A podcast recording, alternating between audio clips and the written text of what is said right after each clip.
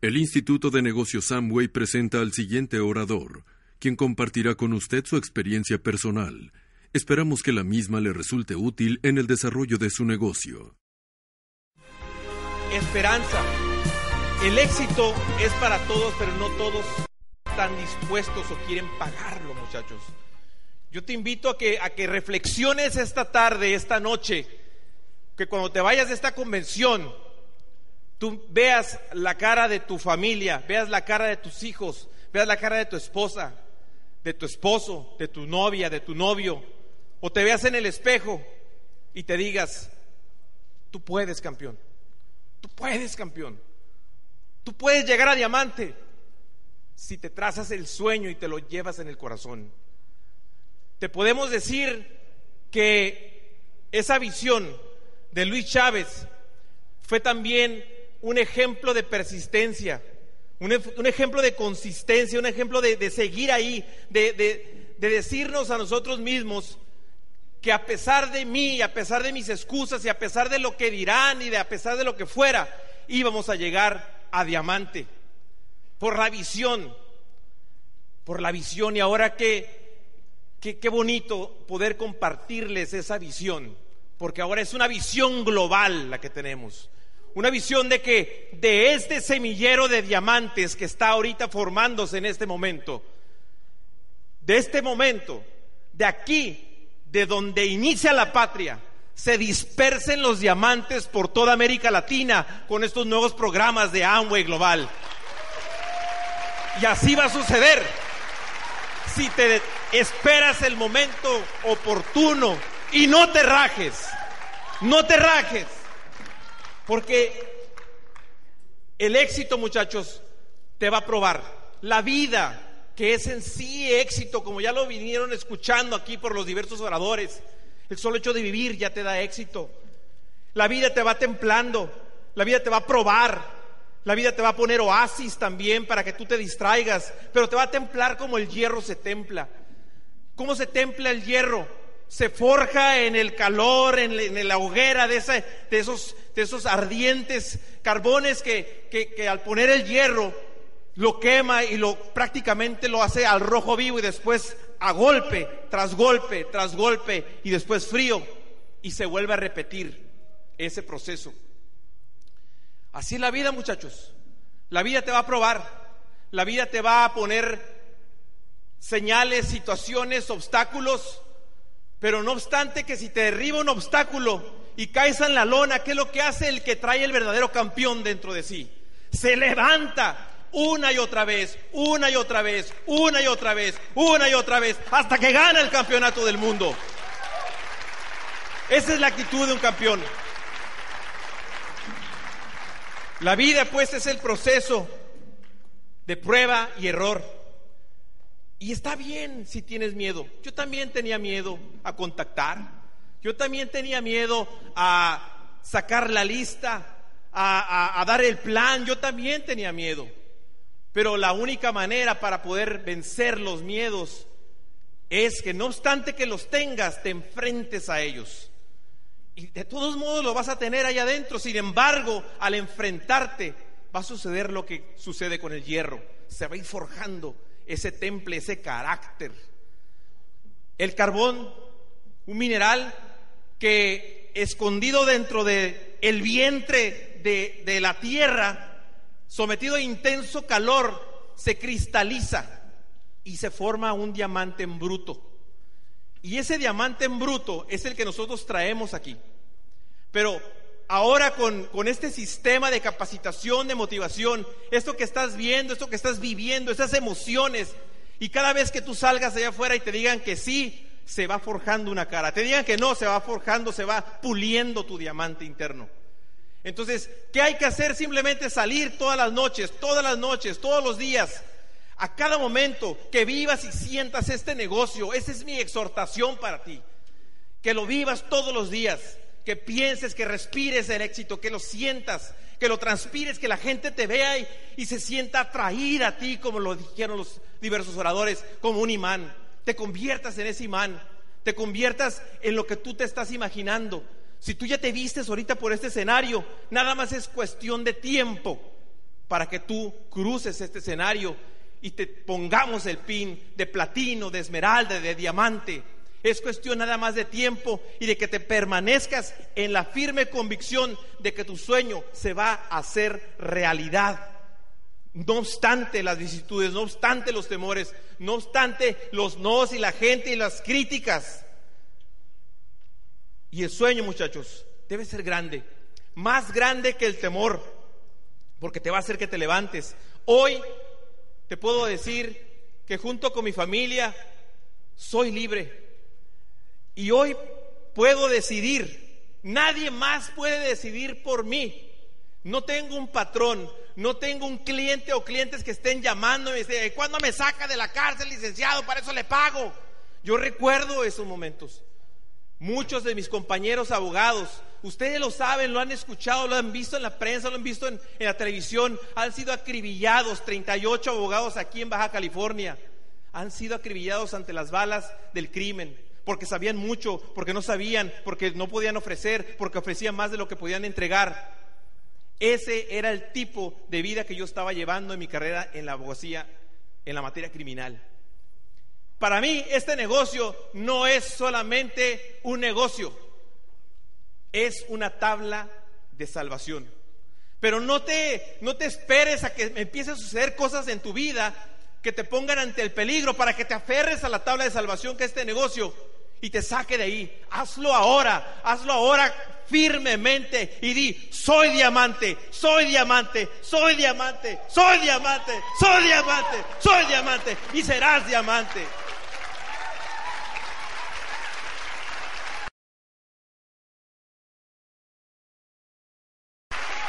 si le pones acción a tus sueños, se van a convertir realidad. Acción, acción, acción. Sé de los satisfactores de esta vida, de este negocio, como tener a mis padres, darles, aunque no necesiten de mi ayuda económicamente, pero sí necesitan de mi tiempo y de mi cariño, y tener la posibilidad de ofrecerles lo que ellos quieran, y de poderle ofrecer y darle a los padres de Giovanna un espacio dentro de nuestro hogar, aunque tampoco lo necesiten. Pero te quiero decir que todo eso está ahí para ti. Nada más es cuestión de que digas, es posible, es posible. Repite por favor, es posible. Otra vez, es posible. Otra vez, es posible. Y lo vas a lograr. Así, exactamente, hay que reafirmarlo constantemente. Muy bien, campeona. Felicidades. Entonces, yo sé dónde estás. Porque yo, porque como dice la frase, donde tú estás, yo estuve. Como te ves, me vi y como me ves, te verás. Yo supe lo que era pagar en estrés financiero pagar los mínimos de las tarjetas de crédito, pagar apenas en la casa, pagar apenitas y que te estén llamando los cobradores. Yo supe también la angustia de no tener dinero en el mes que se debían las colegiaturas de mis hijos de primaria. Y a partir del sexto año de primaria, si no me equivoco, las colegiaturas de mis hijos se pagaron con este negocio. Y nada más por eso valió la pena en ese momento. Pero seguimos soñando, seguimos intentando, seguimos contactando, seguimos dando el plan tras plan tras plan y vinieron más, más y más cosas que nosotros trazamos en ese mapa del éxito, en ese mapa fotográfico de la imaginación, de ponerle la fecha, de ponerle la emoción y sentir en tu corazón que es tuyo. Lo único que me arrepiento es de no haber soñado más en grande, porque si hubiésemos soñado más en grande, este salón hubiéramos abierto esa pared y estaría lleno. Pero sabes qué, hoy te lanzo un reto. Te lanzo un reto para que la próxima convención solamente traigas a uno y vamos a llenar este salón. Vamos a llenar este salón. ¿Y sabes qué? Va, a ser una reunión, como lo dijo Luis Chávez, cuando nos dijo a nosotros que íbamos a hacer 100. Todavía lo recuerdo vamos a hacer 100 y nada más éramos 10 y vinieron los 100. Y después vinieron los cientos y luego los miles, como ahora que vamos a celebrar una convención en, en Utah, donde vamos a estar calculando recibir a más de 15 mil personas de visión global. 15 mil personas. Y éramos solamente 10. Entonces, muchachos, yo creo que ya tenemos lleno nuestro corazón, nuestra mente de creencia. Ya tenemos la certeza de que sí se puede. Yo quiero decirte que ahorita estaba aquí atrás conviviendo con la nueva generación de diamantes. Los niños, si preguntabas dónde estaba tu hijo, estaba acá atrás con los diamantes. No pidieron permiso, simplemente se metieron. O sea, ¿hay temor para ellos? Yo quisiera que tú te llevaras esa lección y que te des cuenta que si tú crees con la mentalidad de niño, con esa fe que no está corrupta, con esa fe que no está limitada, más rápido vas a llegar a diamante. Y estaba conviviendo con los niños, con tus hijos y ellos con mis hijos. Y, te quiero decir que así como vistes ahorita aquí a los hijos de los Busani, los nuevos Esmeraldas, que también son un orgullo para nosotros, veo a mis hijos, que son mi orgullo.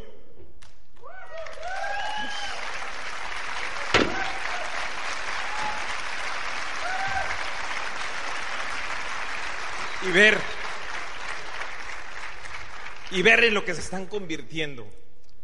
Saber que tomamos una decisión correcta. Saber que, que cada vez que los dejábamos en casa y lloraban, sabíamos que íbamos a regresarles ese tiempo. Y saber también que el sistema operó positivamente en sus vidas.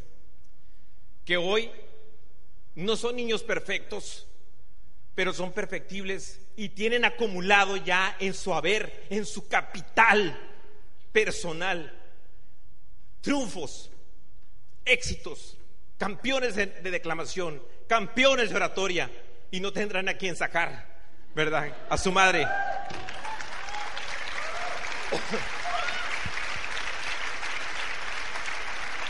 campeones deportivos, cinta negra, taekwondo, los dos juveniles, que prácticamente fue un reto personal que, que, yo les, a veces lo hacemos, se, le imponemos a nuestros hijos sueños que nosotros no pudimos completar en nuestra edad juvenil y ellos lo hicieron.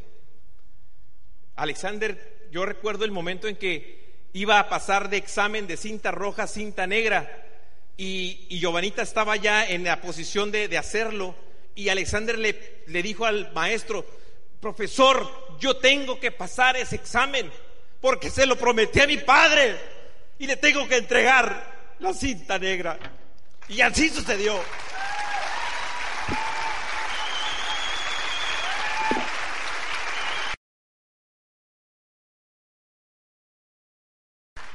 Recuerdo cuando comenzamos este negocio, me di cuenta que había olvidado soñar. Cuando uno es niño, uno es un gran soñador. Y yo de niña, desde los cinco años, le decía a mi papá que yo quería ser presidenta de México porque me daba mucha tristeza ver niños en la calle. Y yo creía que el presidente lo podía arreglar. A los cinco años también le dije a mi papá que yo iba a ser abogada. Y crecía con, ese idealismo y esa ingenuidad de, de que sí se puede. A los 14 años ya andaba en la política, dirigiendo a las juventudes de todo el estado. A mis 16 años, con puros de veintitantos, yo representaba Baja California. A los 18 años fui candidata a regidor y yo sabía, dije, si soy presidenta voy a cambiar a México. Y viene la primera derrota del partido oficial, andaba en el vehículo equivocado. Pero Dios te cierra la puerta porque te está tratando de dar un mensaje. Yo me deprimí mucho, continué mi vida, terminé mi carrera de abogada, ya había conocido a Paco, ya éramos novios, me caso y empieza una vida fría. Empecé a vivir, a correr, de la casa al trabajo con un estrés, ganando, pero siempre era con una prisa, comer a prisa, llegar corriendo, darles de comer a los niños a prisa. Yo recuerdo que de niña había una canción que yo no le ponía atención a la letra, pero era famosa.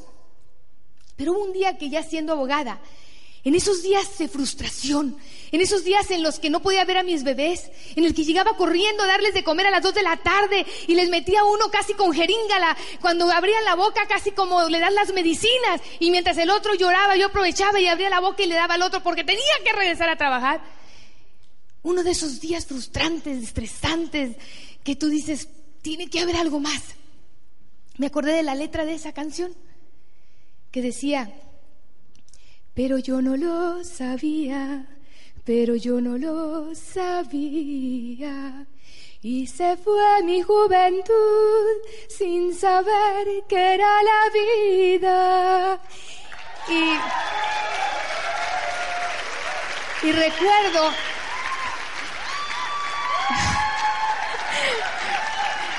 Se las canté para que se acordaran de la letra. Pero recuerdo que cuando yo oí esa canción, me invadió un miedo tremendo. Vi mi vida a los 70, 80 años, me vi anciana y me vi escuchando esa canción y pensando, se fue mi juventud y no supe lo que era la vida. Cuando llegue el negocio, y empiezan a volver a hablar de sueños. Empecé a volver a vivir.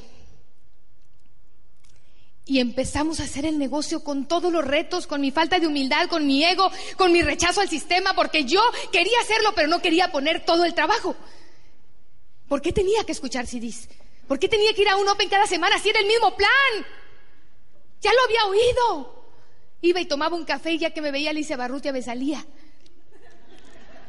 Tenía tan linda actitud que yo llegué a gritarle a Luis Chávez en su cara que no me invitara a un Open donde el orador no se sabía los números. Tenía muy linda actitud, me encargué de rajar a muchos en el camino. Nosotros con nuestros dos niños empezamos a pagar el precio. Niños chiquitos que todo el mundo, para ir a trabajar, nadie nos criticaba. Si llegaba a las 12 de la noche porque la secretaria se iba a las 10. Yo tenía que ser la secretaria a veces hasta las 5 de la mañana. Aquí está el licenciado Ramón Flores, que es testigo. Que a veces agravios hasta las 5 de la mañana. Nuevo platino. A veces le tocaba a él o a veces me tocaba a mí. Con cariño. Pero nos amanecíamos. Y me acuerdo que, que nadie decía nada. Pero para hacer este negocio, todo el mundo opinó.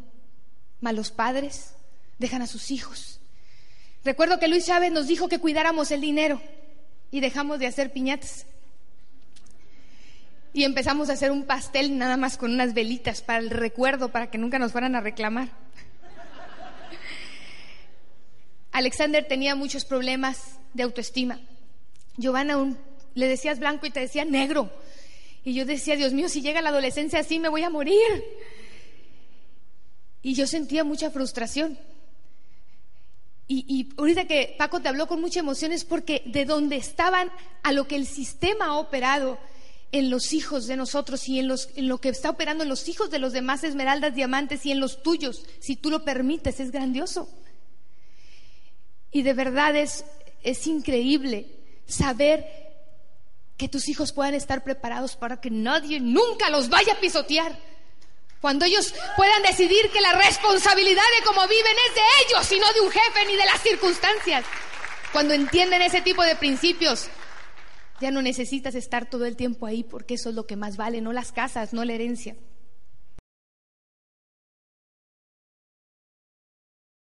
Hoy, después de haber sacrificado todas esas piñatas, yo dejé de ir a muchas fiestas, a muchos bautizos, tengo muchas primas, todo mundo tiene quinceañeras y tenía un montón de fiestas.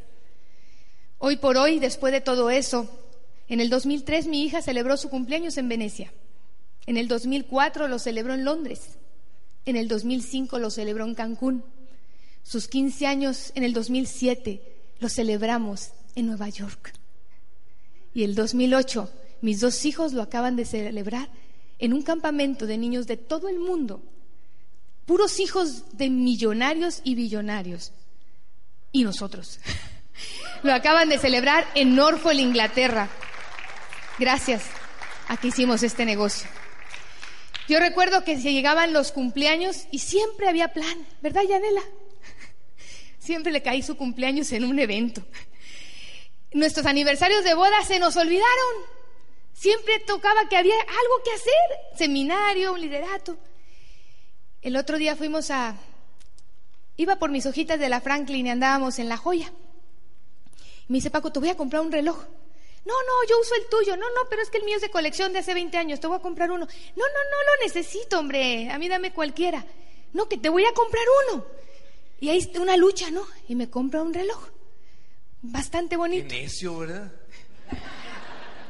Y dice la muchacha, ¿qué están celebrando? Dice Paco, no, nada. ¿Qué? Yo nunca había visto que alguien le comprara un reloj tan bonito a alguien sin una fecha especial. Y dice Paco, para mi esposa yo no necesito ninguna fecha especial.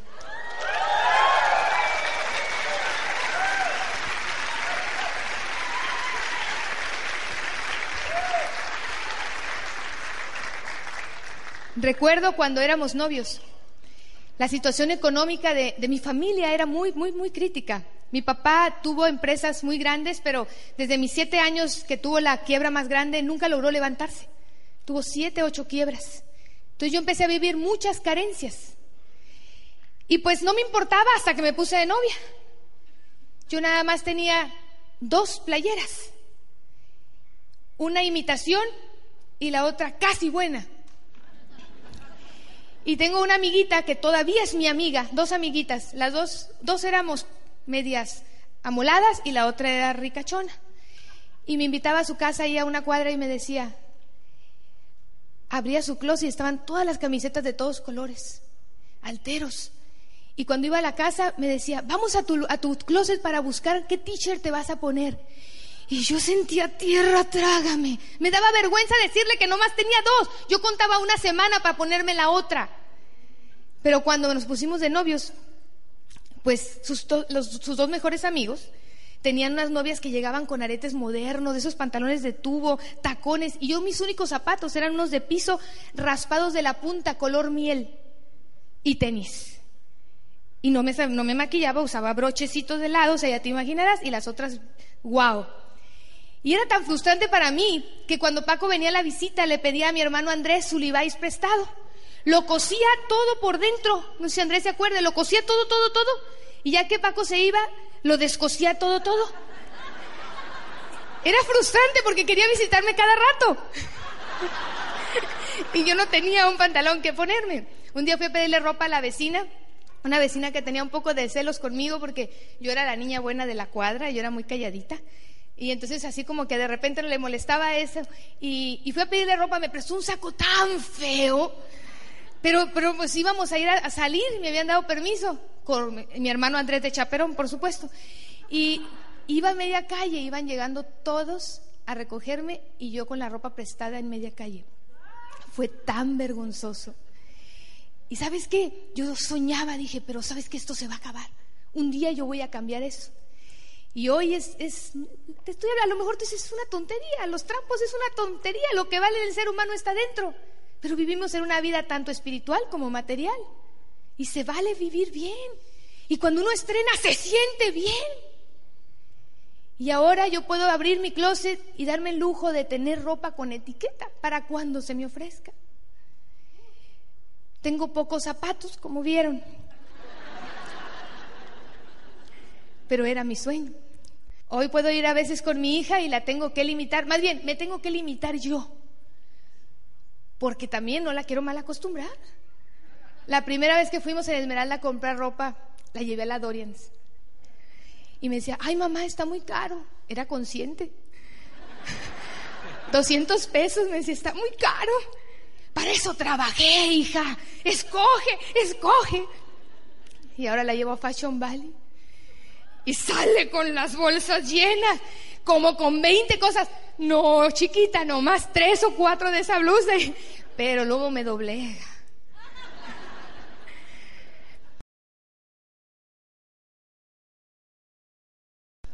Desgraciadamente de lo que uno carece le quiere dar a los hijos, ¿no? Yo recuerdo mucho que de niña extrañaba mucho a mi mamá y por supuesto a mi papá. porque ellos todo el día trabajaban. Yo no, yo no sé lo que es jugar un Monopoly con tus papás, lo que es jugar dominó, menos una pelota, porque siempre estaban trabajando.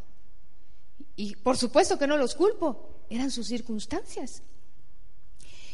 Y, a mí me dolía eso, porque yo, los, yo, yo realmente la vi a mi mamá muchas veces coser de noche, toda la noche, y despertarme y ella seguir cosiendo. La vi vender en, con mi hermana en los brazos, cargando un maletín y mi papá tratando de sacar adelante sus negocios que habían quebrado. Y los extrañaba. Yo llegaba a mi casa y, desde muy temprana edad mis hermanas se fueron a estudiar fuera y mi mamá trabajaba para pagar la carrera y, yo tenía que ser la que hacía todo en la casa. Y, mi mamá les enseñó a los hombres de que la mujer es la que limpia, yo era la más grande. Y nomás había dos más pequeños, Andrés y Vero. Y pues ellos sí me agarraban. Le dije, tú borres y tú sacas las basuras. Hace un año o dos, Andrés me reclamó se lo traía guardado porque es melancólico. Odiaba llegar a mi casa y ver los alteros de platos, de ollas. Yo tenía que estudiar. Yo estaba en la rondalla, yo tenía, estaba en la sociedad de alumnos y llegar y, y era limpiar. Y cuando yo me casé le dije a Paco, si tú te quieres casar conmigo, tiene que, tienes que poner a alguien que limpie, si no, no me caso porque yo no voy a ser la sirvienta más. Y desde que me casé, a los primeros cuatro o cinco días, desde ese día, jamás he dejado de tener quien ayude y quien haga todo ese trabajo sucio en mi casa. Y yo se lo debo eso a mi esposo.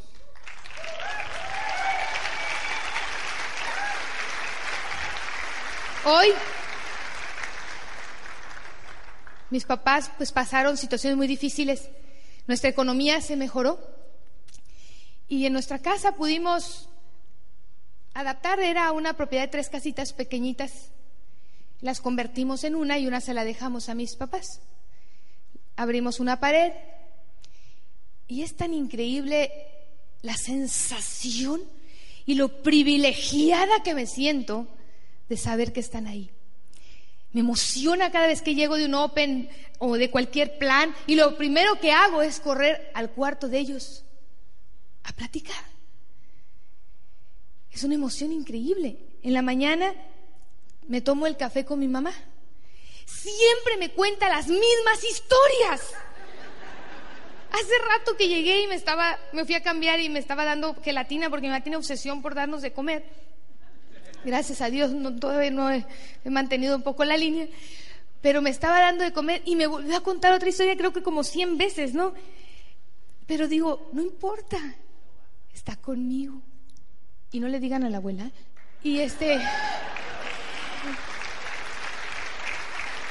Y fíjate, el día, el día viernes yo estaba tan emocionada con la convención, tan, tan, tan emocionada, porque me sentía como en mi primera convención, porque todo lo que viene para Latinoamérica, porque todo estaba sucediendo en los Estados Unidos y todo el crecimiento allá, y esmeraldas, y estilos de vida, y diamantes, y de repente empieza a darte una sensación, pero ¿y México qué? Y, ha sido, no sé cómo explicártelo, es que yo siento que estoy comenzando, siento la misma pasión de esa convención de Acapulco, me siento emocionada, pero ahora con experiencia, un poquito mejor actitud. Ya no le grito a Luis, ¿Y saben qué? Anoche no pude dormir porque ya lo puedo ver. Ahora sí, ya lo puedo ver. Lo que trataba de ver, lo trataba de ver, pero ya lo puedo ver. Y a pesar de habernos acostado a las 4 de la mañana, desperté a las 6. Es muy difícil que yo despierte a las 6. Y no podía dormir. ¿Qué hago? ¿Qué hago? Decía yo. Pues me subí hasta una azotea privada que tenemos. Ahí estoy haciendo tiempo para no despertar a Paco. Dije, me va a matar si lo despierto. Y dije, sé, voy a tomarme mi licuado de proteína con agua que me recomendó el doctor Barrera. Y ahí voy bajando por mi torre, que adoro bajar por esa torre. Y desde arriba alcanzo a ver a mi mamá, que estaba allá en el patio interior, con sus manitas así, haciendo oración al cielo fue la escena más bonita que te puedas imaginar. Dije, solo por eso, solo por este instante, vale la pena cualquier no y cualquier rechazo. El poderles dar amor, estilo de vida, disfrutarlos, porque hay gente que tiene dinero y les da dinero, pero a veces lo que ellos quieren es amor y es cariño. A lo mejor tú ya no tienes aquí a tus padres, pero puede haber un ser, un ser querido que le puedas dar ese amor. Y si los tienes, no pierdas el tiempo. Paco y yo hemos disfrutado mucho este proceso. Él es mi mejor amigo. Es muy raro que peleemos. Hemos tenido tres pleitos buenos en la vida. Nada más. Intervino la cuestión económica, tristemente. Nuestros pleitos son de risa. Nunca duramos más de media hora enojados. Y si no, él es tan inteligente que me contenta rápido.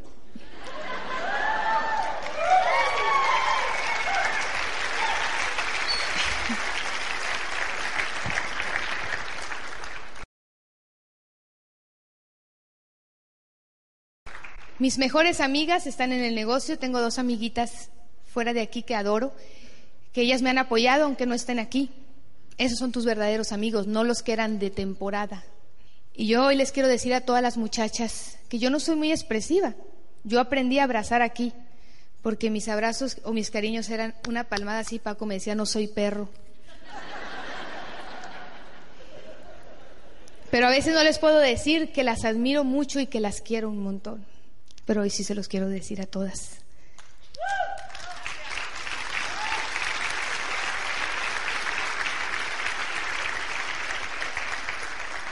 Dentro de las recompensas, hemos viajado por muchas partes del mundo. Recuerdo muy bien ese primer viaje de Orlando, Florida, de Alexander de tres años y medio y Giovanita de dos años y medio. Teníamos un año en el negocio, nos de panzazo calificamos. Dos, tres Queen intervinieron ahí, pero calificamos. Pero en ese primer viaje de Orlando, todavía teníamos deudas y todo, pero recuerdo a esas caritas, esos niños bajarse de ese autobús y todos los monos de Walt Disney aplaudiéndoles y verles ese rostro y tú dices, no importa todos los nos, nada más por ese momento.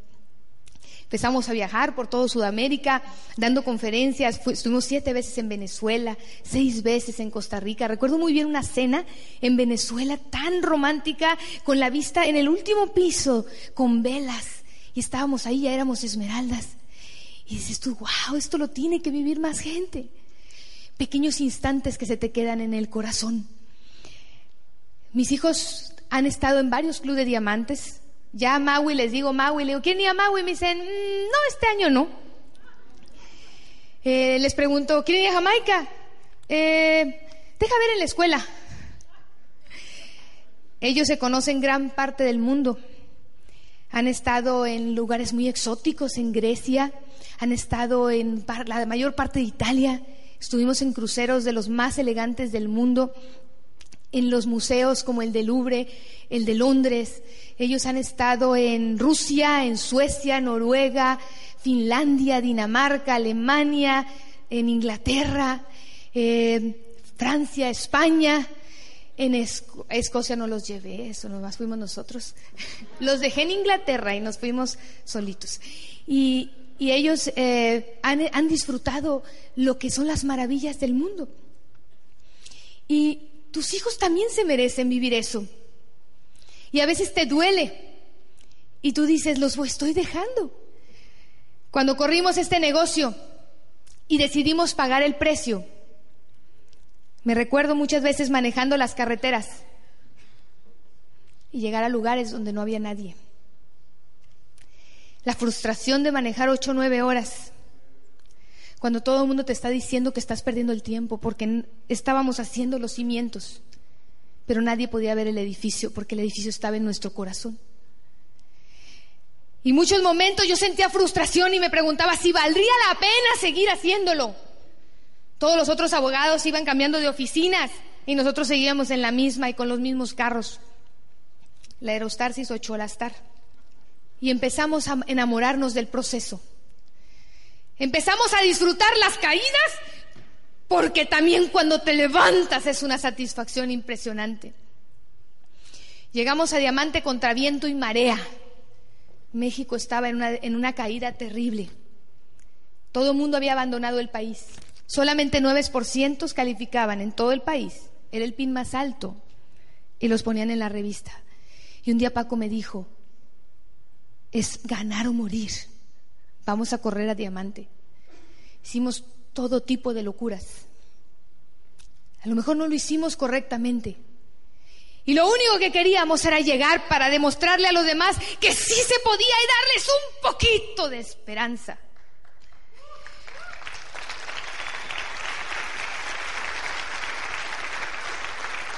Y corrimos. Y atravesamos el proceso. Llegamos a rastras.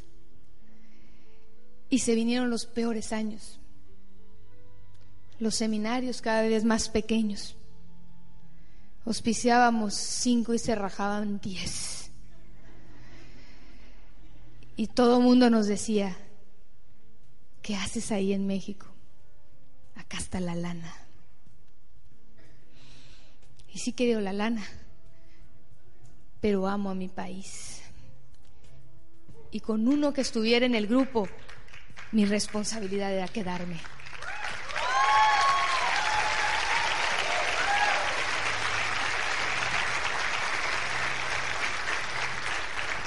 Hoy este negocio se ha convertido en una misión. Tocar la vida de más y más y más gentes. Y el poderles decir que hay algo más que solo sobrevivir. Que sí se puede que si te han dicho toda la vida que tienes que ser solamente un sobreviviente y que te tienes que agarrar de la seguridad, es hora de que abras tus alas y empieces a volar. Porque aquí hay muchas águilas diciéndote, ábrelas, sí se puede, tú puedes, extiéndelas y te va a doler. Tengo en mi casa dos nuevos inquilinos. Uno de ellos es un pajarito del amor amarillo que encontraron Alexander y Paco jugando racket y lo agarran y lo meten en una jaula. Y mi hija, que ama a los animales, va y compra su compañero, un periquito del amor azul. Lo suelta en un cubo de luz grande y el periquito azul no quiso volar. Le digo a mi hija, ¿por qué? Porque nació en una jaula.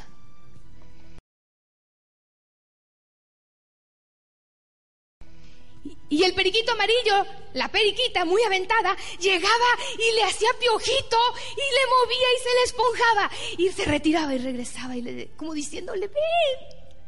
Y el otro, no, no, no. La seguridad. Y yo los observaba y los observaba y los observaba. Y no quería volar. Los pusimos en la jaula para que no les diera frío. Y decidimos dejar la jaula dentro pero abierta. El amarillo salía y volaba y regresaba a invitarlo a ser libre. Y el otro tenía mucho miedo. Y seguía saliendo y regresaba. Y era una lucha de quién iba a ganar. Tristemente, la periquita se quedó con el periquito azul en la jaula y con la puerta abierta ya no quisieron salir. Hacia allá afuera, muchos robadores de sueños. Nunca dejes que alguien llegue y te arrastre a la jaula. Hazle caso a tu en que es ese periquito amarillo que te está diciendo, extiende las alas, sí se puede. No tengas miedo. Sal de tu zona de confort. Te va a doler, pero vale la pena. Hoy que hicimos este viaje, estaba cumpliendo uno de mis sueños. Desde niña siempre me gustaron los castillos, todo lo medieval. Yo oigo las gaitas y se me enchinaba la piel. Todas las falditas de los escoceses, a mí se me hace como que, como que yo estoy ahí. Todo lo que fuera Irlanda, Escocia, Inglaterra, mi corazón brincaba. Yo antes de casarme le dije a Paco, voy a ir a Inglaterra y voy a ir a estudiar y voy a conseguir una beca. Y me dijo, tómate una pastillita de Ubicatex y me robó el sueño. Pero me dijo, yo te voy a llevar. Y yo le creí. Y como yo me casé con un campeón, me llevó en el 2004. Y me dejó manejar por todo el sur de Inglaterra. Me dejó estar recorriendo entre castillos y llegar al pueblo de Arundel y mis hijos se acordarán de esa comida en ese restaurante chino, hermosa y cara y elegante, un empedrado que se veía desde nuestra ventana y en la colina enfrente el castillo más imponente y hermoso en piedra medieval. Momentos que nunca olvido, pequeños instantes. Recuerdo muy bien una noche en París, frente a Notre Dame en el 2003, con unos capuchinos y mis hijos con unas malteadotas, hablando de la vida de principios. Y yo decía, solo por esto ha valido la pena. Llegó el momento de ir a Escocia. Me dice Alexander, quiero ir a un campamento. ¿Cuándo? Julio. Pedí permiso a Paco, nunca me niega nada, es un hombre muy inteligente. Y me dijo, vamos. Planeamos dejarlos y nosotros irnos a recorrer Irlanda y Escocia. Rentamos carro y recorrimos los lugares más impactantes. Llegamos al castillo de Warwick, que ya habíamos estado, pero yo quería regresar. Y esa noche, una hora y media después, estábamos llegando al castillo de Krug. Uno de mis sueños más grandes era dormir en un hotel convertido, un castillo convertido en hotel. Veníamos en el carro y solamente se veía un camino lleno de árboles. Al, al, fondo alcanzábamos a ver algo y el carro iba avanzando. Traíamos música de Escocia, traíamos las gaitas y sentías en los poros de tu piel que te estabas transportando y recorriendo en ese camino a medida que nos acercábamos y llegábamos al final de esos árboles se abrió y se pudo ver la majestuosidad de ese castillo. Entramos y yo veía los techos, las pinturas, cómo crujían los escalones.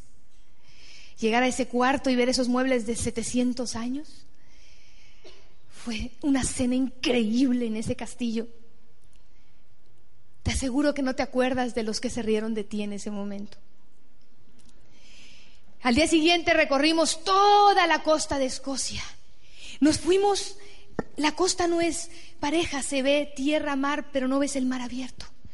Recorrimos lugares tan increíbles que de repente venías manejando con entre borreguitos, entre ovejas, prados verdes, vegetaciones exuberantes y de repente se abría la vegetación y tenías un castillo gigante enfrente de ti.